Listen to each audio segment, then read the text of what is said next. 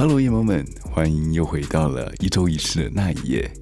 最近冬奥的比赛啊，真的是如火如荼的进行当中啊！不知道你们有没有在看，在帮中华健儿加油呢？你们最想要看的呃运动项目是哪一个呢？强叔是除了中华健儿比赛以外，还会很想要看就是棒垒球的比赛，因为强叔是一个忠实的棒垒球迷呀、啊。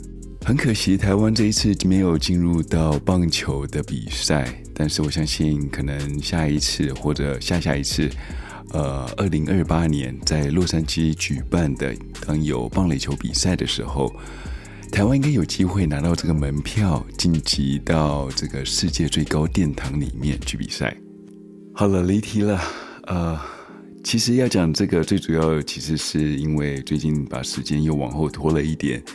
并不是在偷懒，而是在看这个比赛，所以等于呃多花了一点时间，到了今天才把这个呃音档上传上去给大家听。好，首先要感谢这一次有抖内这个那一页这个频道以及强叔的呃黄小姐，谢谢你的资助，因为有你的资助，所以我们可以在呃频道上面做一些更好的改善，不管是硬体跟软体上面。我也会慢慢的让这个频道更多元化。还有，如果你们想要资助这个频道，或者是请强叔吃个宵夜的话，欢迎到下面的资讯栏里面做一个小额赞助，强叔都会由衷的感谢你们。如果你们还没有决定好要支持那一夜或是强叔的话，也没有关系，你们也可以点点手指来支持那一夜这个频道。这很简单的，就是你们可以到 Apple Podcast 里面。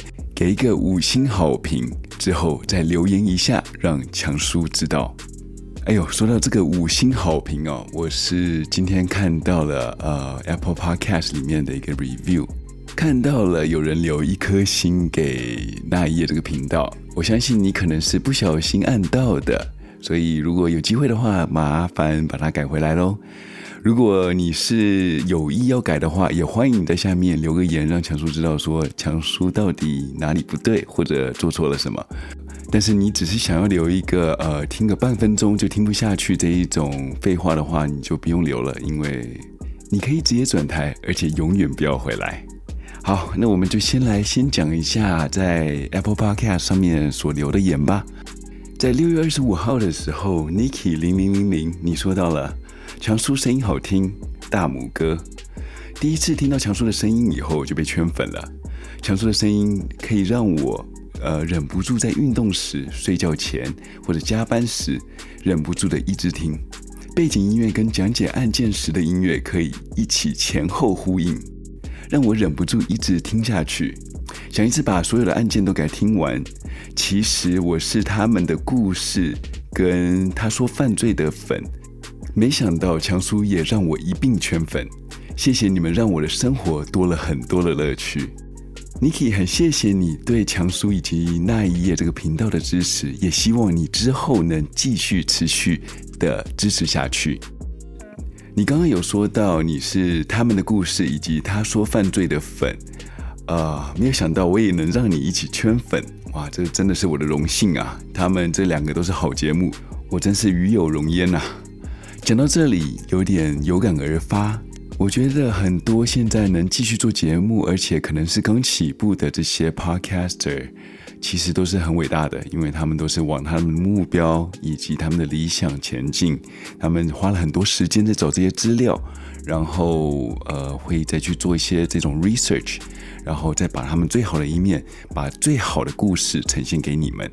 我是觉得说，这真的算是一个比较辛苦的工作，所以有时候我看到会给一颗星或者两颗星的这些人，他们可能不知道说在做这些节目后面的一些心路历程啊，所以很容易的给一颗星或者两颗星，然后批评他们。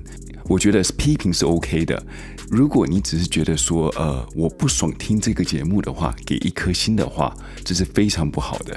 不要抹杀别人的辛苦啊！我相信没有一个人辛辛苦苦的把小孩培育长大以后，被大家讲说是个烂人吧。所以，我们也要有同理心。当你虽然不想支持他，但是你也不要去攻击他。好啦，我知道今天的废话特别多，我们就言归正传吧。那一页有粉丝团哦。如果你们是第一次收听的话，欢迎到 Facebook 或者 Instagram 上面去搜寻那一页。这个粉丝页上面有当集的一些资料照片，所以欢迎你们在边听的时候可以去边看这个嫌疑人是谁，或者这个刑案的现场一些样式。也欢迎你们听完以后有任何的疑问，或者你们想要讨论案情的话，也欢迎到 Facebook 或者 Instagram 上面与强叔来一起讨论这件案件吧。对了，我上个礼拜有说到，呃，反正这个礼拜开始要讨论一下强叔为什么会想要做这个 True Crime 这一个真实犯罪的一个 Podcast。在这里，我不想浪费大家宝贵的时间，所以我打算是在小人物的那一页，在这一个礼拜做一集，就是我自己的一些比较心路历程，让大家知道。所以欢迎，如果你们想要听强叔以前的一些过往的话，可以去 Podcast 里面去搜寻小人物的那一页。好，那我们就开始这一周的那一页的故事吧。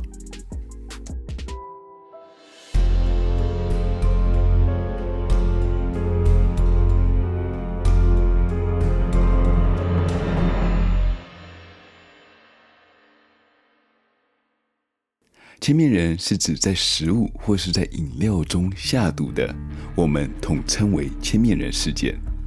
这个是源于日本的固力果生永公司，它的产品里面有被下过毒，导致了所有的客户对这个公司是人心惶惶啊。虽然很庆幸的没有造成任何人的伤亡，但是对公司的伤害是非常大的。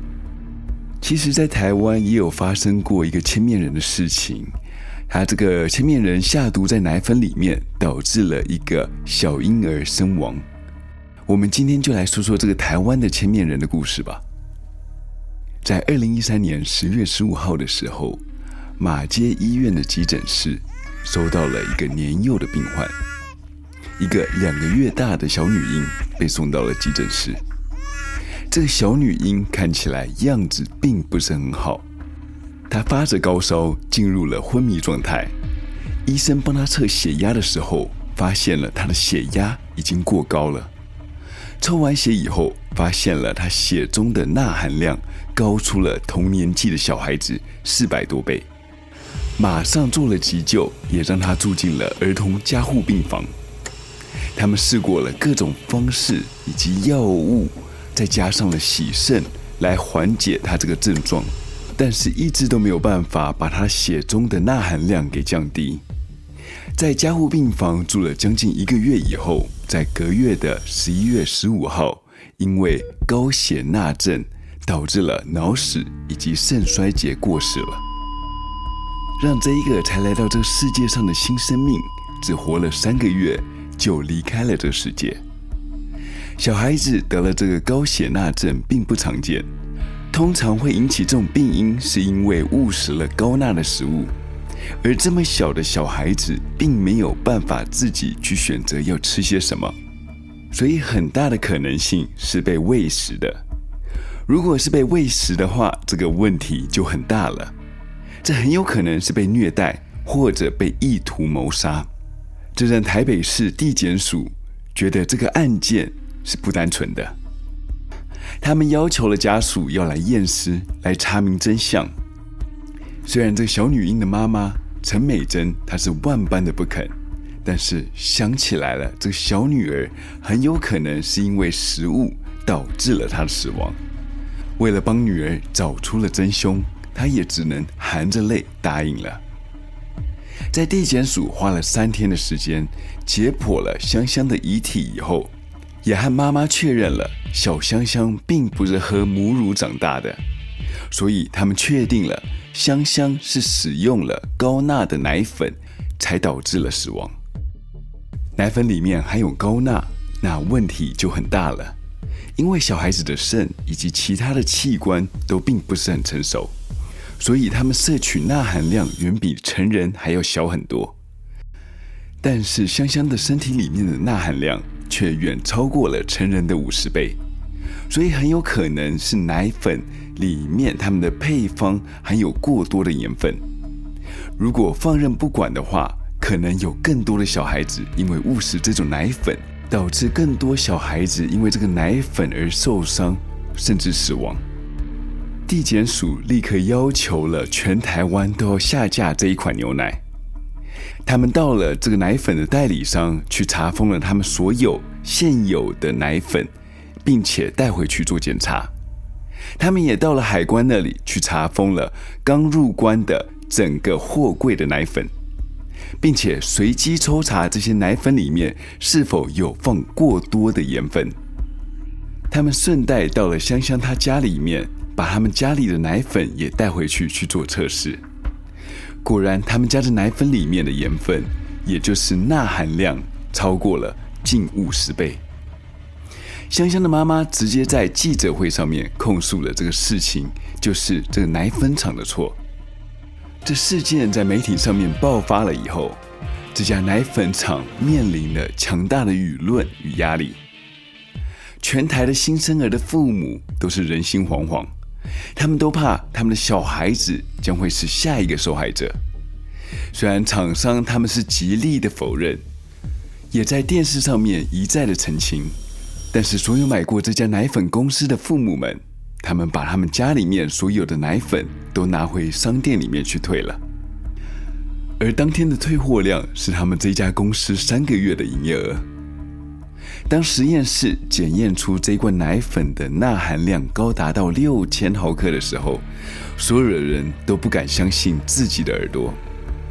一个成年人每天钠摄取量只能到两千四百毫克，但是换算下来，香香一餐就摄取了六千五百毫克。啊，也有说到，有时候他在喝牛奶的时候，香香喝了一口就不喝了。或者碰到牛奶的时候，舌头会伸了出来，这是因为小孩子并没有办法说话，所以他们在接触到那么多盐分的时候，他们口渴想要喝水所表达出来的样子。有生过小孩子的各位们，你们应该知道，小孩子刚出生的头几个月是不准喝水的，因为他们的胃很小，怕说呃喝完水以后就占据了喝奶的空间。所以香香喝了那么咸的东西以后，没有喝水是很难过的。检方在随机抽查了三百罐，都没有发现任何有盐分过高的奶粉，这让检警觉得非常奇怪。如果这不是原厂奶粉出错的话，那很有可能是人为的关系。如果是人为的话，这个犯人到底是想要些什么呢？小孩子还那么小，没有办法说出他喝了那么咸的牛奶。也不可能能给这个犯人任何东西，把小孩子当成一个犯案的目标，也并不是很聪明的决定。而且在案发之后，没有任何人因为这个事件来勒索任何一方，或者从中得利。接下来的几天，新闻上面都连续报道这个事件，但是并没有一个人打电话到这家公司去勒索。或是宣告下次行动目标的这类千面人会说的话，就因为这样子，警察开始觉得他们之前所侦办的方向可能是有偏差的。他们开始往人为的谋杀方式去侦查，但是到底是谁和这一个刚出生两个月大的小女婴有着这么深仇大恨的怨恨呢？难道是上一辈子所结下的梁子吗？这让警察变得一点头绪都没有。毕竟这小孩子才刚出生一两个月，在台湾的习俗，刚出生一个月之内都不会带他出门。所以在没有出过门的情况下面的话，以外人来犯案的机会的话，没有很大的可能性。最有可能就是在家里面所认识的人所下的毒的。在警察的脑袋里面闪过的第一个画面就是。会不会这是一件虐童的事件？很有可能是爸爸与妈妈陈美珍从小就不喜欢这个小孩子，所以给他喝了这一种掺有大量盐分的奶粉。这在国外其实有发生过，在很多年轻的小夫妻身上，他们很常常是因为享受过性爱，但是没有做足避孕的措施，所以逼得自己只能生下这个小孩子。这小孩子在他们眼中不代表幸福的包袱，而是他们生活品质的累赘。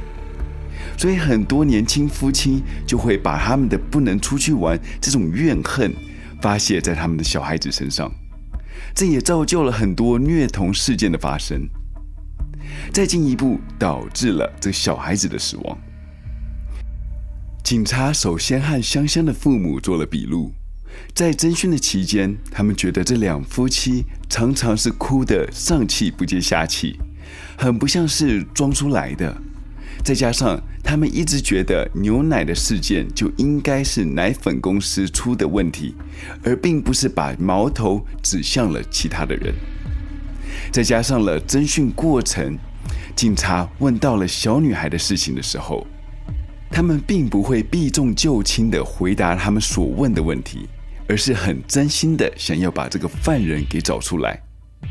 但是这两个最亲的人被排除嫌疑以外，那犯人还会有谁呢？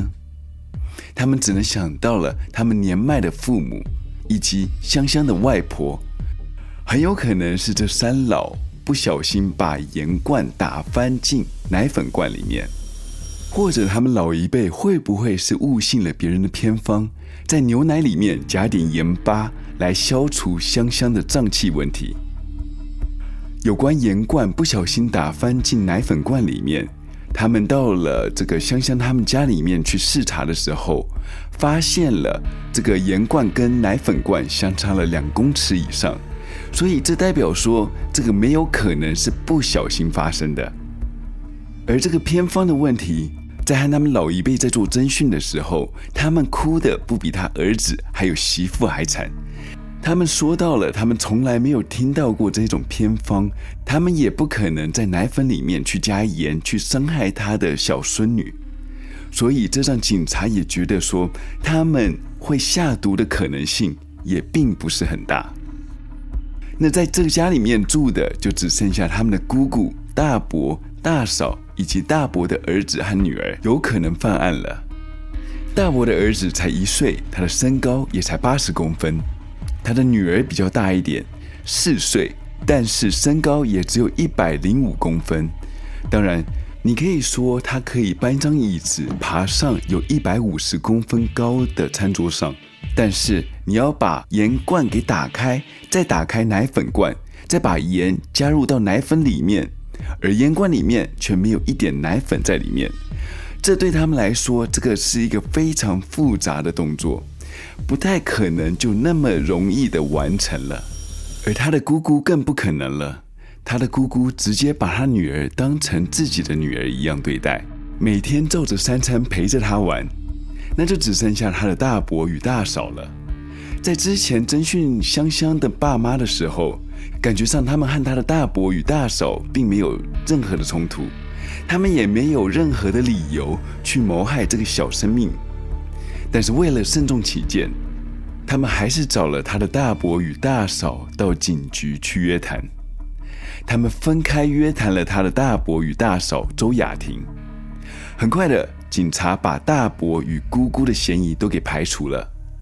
经过十二个小时的侦讯以后，他们也暂时觉得这八个人的证词都能证明他们没有杀人，但是也好像都是有互相冲突的，很有可能其中有个人就是在说谎。他们听取了李昌钰博士，让所有相关人员都进行了测谎。因为他们不确定到底是谁在说谎的，还是全部的人都在说谎。但是测谎出来以后，大家好像都有隐瞒些什么事情。就说香香的爸爸与妈妈陈美珍，香香是从国泰医院转院到马街医院去洗肾的，高血钠的报告都还没有出炉，他们马上就把奶粉去做检验了。这让检警是非常奇怪的，难道他们一开始就知道这个奶粉有问题了吗？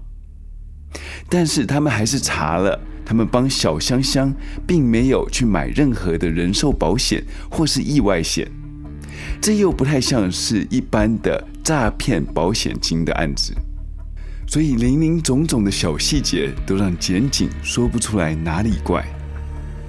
经历侦讯后。警察都说这个案子很奇怪，像是金田一里面的案件，种种的合理证据之下，又包含了一些不合理处。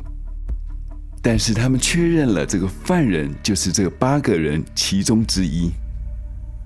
每个人都有看似完美的不在场证据，但是也有说不清楚的疑虑。在反复的约谈以及交叉的比对之后，终于在十一月二十七号，他们结束了这个案子的侦查。结束案子侦查之后，立刻开了一个记者会。这个记者会让所有关心这个案件的人都跌破了眼镜。检察官宣布了，这个加盐奶粉的千面人居然是香香的大伯母周雅婷。接下来，所有的新闻记者都在地检署拍到了周雅婷被戴上了手铐，戴上了囚车，送往台北看守所羁押，并且禁见。这个看似八竿子打不着的人。怎么会变成杀害小女婴的头号嫌疑犯呢？难道是检警误判吗？让这个周雅婷含冤入狱吗？原来第一次侦讯的时候，周雅婷的情绪就非常的激动。他们觉得一般人来说的话，并不是亲生女儿，通常不会有那么大的情绪起伏，尤其又是刚才相处，尤其又是刚相处了两个月。就看到了周雅婷，她一进到侦讯室里面的时候就抱头痛哭，感觉像她才是香香的亲生母亲一样。当时所有承办人员都觉得，为什么她会哭那么惨？所以开始觉得她有点可疑。但是他在这个时候却是选择了沉默，不继续回答警察的问题，取而代之的是要警察去找真的真凶。而并不是坐在这里刁难一个无辜的人。警察虽然怀疑，但是就如同周雅婷她所说的，他们没有明确的证据指向了周雅婷，他们只能做的就是询问她一些问题，并不能直接指控她就是那个真凶。直到了第二次的侦讯，警察就单刀直入说了：“我们知道你是这个案子的犯人。”但是他直接否认犯案，在这个时候，警方都已经把他锁定为他是重要的嫌疑人。到了最后，警察用了心理战，终于突破了他的心防。他们拿出了香香天真可爱无邪的照片，以及在加护病房无能为力的照片，给了周雅婷看，就跟她说到了：这么可爱的小孩子何其无辜。等这句话一出，完全击垮了周雅婷她最后一道防线。听到警察说的那些话以后，她沉默了一阵子。之后，周雅婷才淡淡的说到了：“我不是故意的，我不是要故意杀害他的话来推卸责任。”其实，在第二次侦讯之前，警察已经锁定了朱雅婷为他们主要的嫌疑犯。他们也在他的 Facebook 上面做了一些调查，发现了他们一家出去玩的照片。每张照片都有他家人以及公公婆婆，这看似非常的美满。但是在这些照片之后，也让警察注意到了，每张全家福里面看起来都是和乐融融的，但是也有些线索让警察觉得有点不解。原来这些照片有家里面所有的成员。但是唯独漏了他的小叔以及他的小婶，也就是陈美珍一家人。承办人员去明察暗访了他家附近所有的邻居，邻居们都说了，他是一个对爸妈以及公婆都很孝顺的人，也从来没有听到她和她的老公有任何争吵。但是当问到了她与她小婶相处的时候，所有的邻居都没有任何一点的好印象。就好像他们两个不是住在一起的一家人，所以从此开始，他们就确信了周雅婷应该就是此案的嫌疑人。但是为什么周雅婷要对她的弟媳以及这个小女婴，也就是他的小侄女痛下杀手呢？原来家庭不美满就会让人开始有些心理不平衡。在他们家里面看似很融洽。但是早在小女婴出生前，就有着婆媳以及妯娌关系的紧绷。但是香香的母亲在记者会上面否认了这个说法。她说到了，我们在吃完晚餐回到家以后，才看到新闻上面周雅婷说她和她的弟媳一家不和。我们也是觉得非常震惊啊！我觉得不太相信。我当天晚上与我的先生整晚都不发一语。我们怎么想都没有想到，毕竟一个人的疏失造成了一个家庭变成这样，应该是每个人都想不到，连我自己都想不到。我真的好希望我可以把我自己身体养好，再把香香给生回来。在这记者会上面的字字句句都感觉起来，他不觉得他真的有惹到周雅婷不开心，但是每句话都有如芒刺，字字刺向了每个人的心中。在法庭上，周雅婷说到了她心里就是不满公公婆婆他们就是对她的弟媳比较偏心，再加上了她的老公在那时候失业，常常有事没事就往婆家里面跑。虽然说她是长媳，但是在家中的地位明显低于她的弟妹，这些举动让她觉得非常的不满，所以她就开始对香香的母亲抱着不少的敌意。虽然表面上他们还是很友好的相处在一起，但是私底下都会互相的较劲。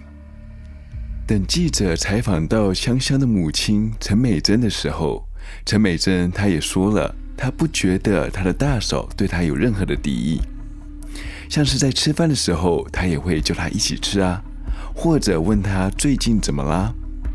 万万没有想到她会觉得公婆对她比对大嫂还好，这会让她的大嫂心里很受伤。其实那时候周雅婷住在她公婆家的时候，他的弟媳就住在他们家的房间的旁边。可能是小孩子刚出生，常常哭吵，所以会影响到他的起居。再加上他的小孩子两个儿女常常跑进去想要跟小妹妹玩，但是常常又会被陈美珍赶出来。有几次陈美珍在小孩子哭闹的时候，又再加上他两儿女进来想要看小孩，他觉得不耐烦，就凶了他们。这让周雅婷是非常的不满。感觉上好像他都在凶他的小孩。又有一次，他发现了他的小孩衣服上面有着破洞，让他觉得陈美珍好像并不喜欢的小孩，而对他的小孩的衣服用一些剪刀去剪了一些洞。还有一次，他发现了他女儿最爱的趴趴熊玩偶不见了。最后发现的时候，就是在他们的窗户楼下的阳台上。所以他怀疑陈美珍，她是挟怨报复，把她女儿的玩具给丢下了楼。再加上那年的四月，她的老公得了急性肝炎，而医生又和她说了，她的老公很可能随时都会离开。她害怕她的先生走掉了，多方压力太大，所以造成了一些幻想。他想象中他的小孩被丢到下面的阳台。这些画面在他脑袋里面一直浮现着，他什么都不能做，也不敢做，在他心中是非常害怕。所以有几次，当陈美珍在凶他小孩的时候，他就会到香香的奶粉罐里面加了一撮盐巴。他这么做最主要是想要让香香拉肚子来报复而已。在这期间，他至少放了四撮的盐巴到一罐的奶粉罐里。这些盐巴从海盐、精盐到加碘盐都在里面，最后导致这个小女婴她身体里面钠含量过高，产生了高血钠症，最后因为肾衰竭而死亡。法院经过了一审、二审，都认定了周雅婷她只是加了四次盐，而且他并没有任何的医学的专业背景。所以他不知道加盐会害死小婴儿，所以改依对儿童伤害致死罪，而非谋杀罪，判了二十年的刑期。周雅婷在这期间还是不停的喊冤，要求他的律师上诉达到无罪为止。最后在二零零五年，最高法院驳回了上诉，全案就此定谳。虽然这个案子已经定案了，但是这个案子里面最奇特的就是，大家都会觉得这个案子是为了顶罪而去认罪的。为什么会这么说呢？因为第一点，陈美珍得知了她的大嫂因为这个案子被判了二十年，但是她却对媒体说到了，她会永远把她当成大嫂，而且会去好好的照顾她两个小孩。好，就算她说的是真的，他真的会好好的去照顾他两个小孩子。一般人都知道，当你有血缘关系的家人杀死你的小孩子以后，你都不可能会去把他当成亲人去看待了，更何况是这种没有血缘的外人呢？而且他又说了会等他出来这些话，除非这些话是带有问候性的话语，不然一般人都不会说出口的。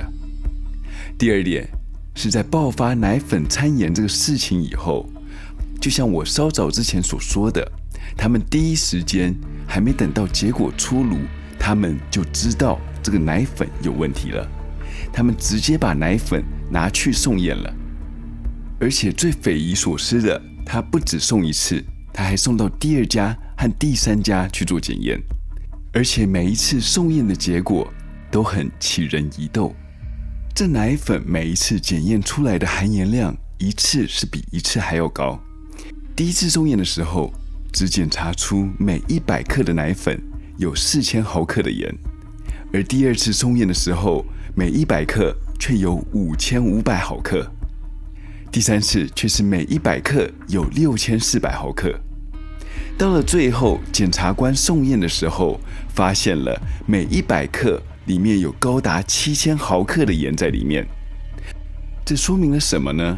这说明了。很有可能是有人在送验之后，在第二次以及第三次之前或者之后都有陆续加盐到奶粉里面，是有人事后再加盐的吗？还是周雅婷她是怕查不出来，之后再继续持续的加盐到奶粉里面来误导警检来办案？这么做的目的是来掩饰这个案子里面有另外一个共犯的存在，而且他当时只说了他只加了精盐跟海盐到里面，但是等到检方去检查的时候，却查出了有第三种盐的成分在奶粉里面。第三点，周雅婷很有可能是因为家庭和谐，所以才出面顶罪。周雅婷的律师爆出了。周雅婷可能是患了胃癌，所以希望能够法外就医。而且警方在之前的时候有窃听到周雅婷和她的婆婆之前的对话，大致上的内容就是说，她有要给家人的交代，可能是因为身体不好，为了顾及家人的和谐，所以她愿意去做认罪的动作。他的律师也说到了，周雅婷的先生以及她的婆婆都非常确信这个盐不是她放的，她只是要为了解决所谓的家庭里面的问题，所以才会在检察官询问的时候认了罪。在检察官问他说：“你也身为人母的时候，怎么会在小孩子的奶粉里面放盐巴呢？如果这是你自己的小孩，你会放吗？”他说到了。如果他知道放盐巴小孩子会死的话，他宁愿替他去死。所以以上三点动机让很多人深信这个伯母周雅婷她的杀人动机并不是完全站得住脚。但是检方他们是坚决的认定了这个犯人就只有一个，那就是周雅婷。他们觉得他可能是为了要脱罪，所以又在电话里面杜撰了他有胃癌的假消息。而且他还在狱中写了一个不实的遗书，这个遗书是给他婆婆的，里面其中有说到了：“我对您撒了谎，请您原谅，我只是想要保护那个人，放盐的事我全部都承认了，只想保护小孩，给那一个人一个教训。被医生判了死刑的我，希望你们能保护我的家人。”他在遗书的后面还大骂了女婴的妈妈。这听起来好像他是为了保护家中某个人，但是在法官的眼里，他觉得周雅婷她并没有任何的悔意，所以法官判定了在一审之后就不准交保，并且继续收押。其实这个事情哦，大致上是因为他小叔将陈美珍娶进门以后，他的长媳的地位就开始动摇了，所以他开始对了陈美珍有了敌意。原本他们两家都是住在公婆家，但是当陈美珍怀了孕了以后，逼得他们要搬出他们原本住的好好的家，而且她的丈夫在那个时候已经失业了好几个月。最后，当小孩子出生以后，她更明显的感觉到了，她已经不是之前那个养尊处优的长媳。所以，她第一次下手的时候，是在陈美珍和她先生出门去送蜜月礼盒的时候，她就到了厨房里面，拿起了盐罐，抓了一把盐，往奶粉里面丢了下去。在之后，等她小孩子被陈美珍骂的时候，她的心情又开始有了起伏。于是，她又到了厨房里面，拿了一把盐，照样的往奶粉里面又放了下去。就这样子一路放了四次，每一次都是拿不同种类的盐，而每一次的分量也是越来越重，导致了这一次的命案。除此之外，周雅婷每次只要在心情不顺的时候，或是小孩子被骂的时候，她都会拿着榔头与钉子到陈美珍的房间里面，往陈美珍的床架上面去钉钉子。他并不会完全的把钉子给钉进去，总会留一点点的头在外面。所以可以很明显的看到，陈美珍的床有两三个钉子在她的床缘上。原来钉钉子在床上是一个民间习俗，这个习俗会让怀了身孕的女孩子在钉完钉子以后会有流产的一个诅咒。当然这是民间习俗，所以也不可考。被判刑二十年，这可能对陈美珍来说是一种解脱。她至少在二十年之内，应该不会见到对她有恨意的周雅婷，也不需要担心她会在暗地里面对她做一些伤害她的事情。虽然陈美珍在这个案子里面也是一个受害者，我们不得不提到另外一个受害者，就是那个倒霉的奶粉业者。虽然检方还给了他们一个清白。但是呢要求退货以及之后的名誉损伤都已经没有办法补救回来。在当时，他们选择了没有向周雅婷做民事的求偿。但是很多人听到了这个奶粉的名字的时候，心里总是毛毛的。你们觉得这个命案是周雅婷一个人做的吗？还是她有共犯呢？或者是根本不是她做的，她只是一个代罪羔羊？欢迎你们在 Facebook 以及 Instagram 里面去搜寻那一夜的这一个粉丝页里面和我讨论这一次的案情吧。那我们下周见喽。